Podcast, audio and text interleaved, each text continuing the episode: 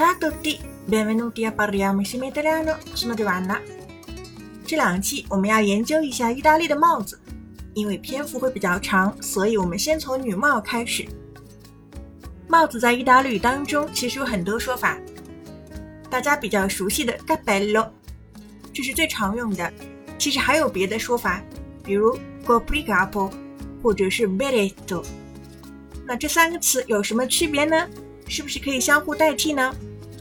要区分非常简单，cappelli e berretti sono due tipi di copricapo che vengono indossati da molte persone。cappelli 和 berretti 都是人们常佩戴的头饰。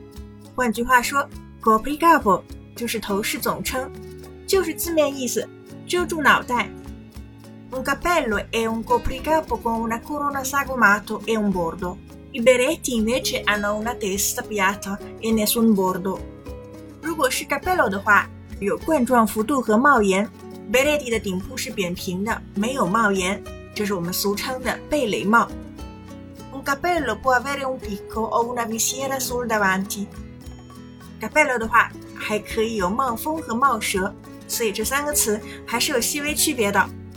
帽子除了一个统称之外呢，还会有分门别类的帽子名称。我们常常会借用英语和法语外来词，因为起源就是英国和法国。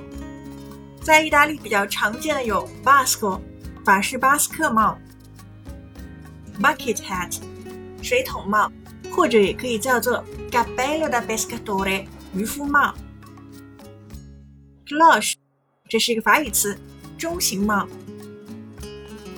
cocktail 鸡尾酒帽，colbacco 皮毛帽，fedora 绅士帽、爵士帽。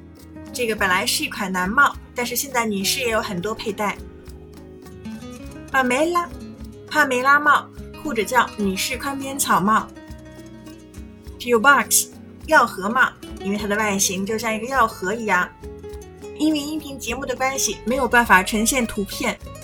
所以，想要获得完整文本、看到图片的话，还是请关注微信公众号 “Cafe Italiano”。本期是第二百三十八期节目，输入关键词“二三八”就可以看到喽。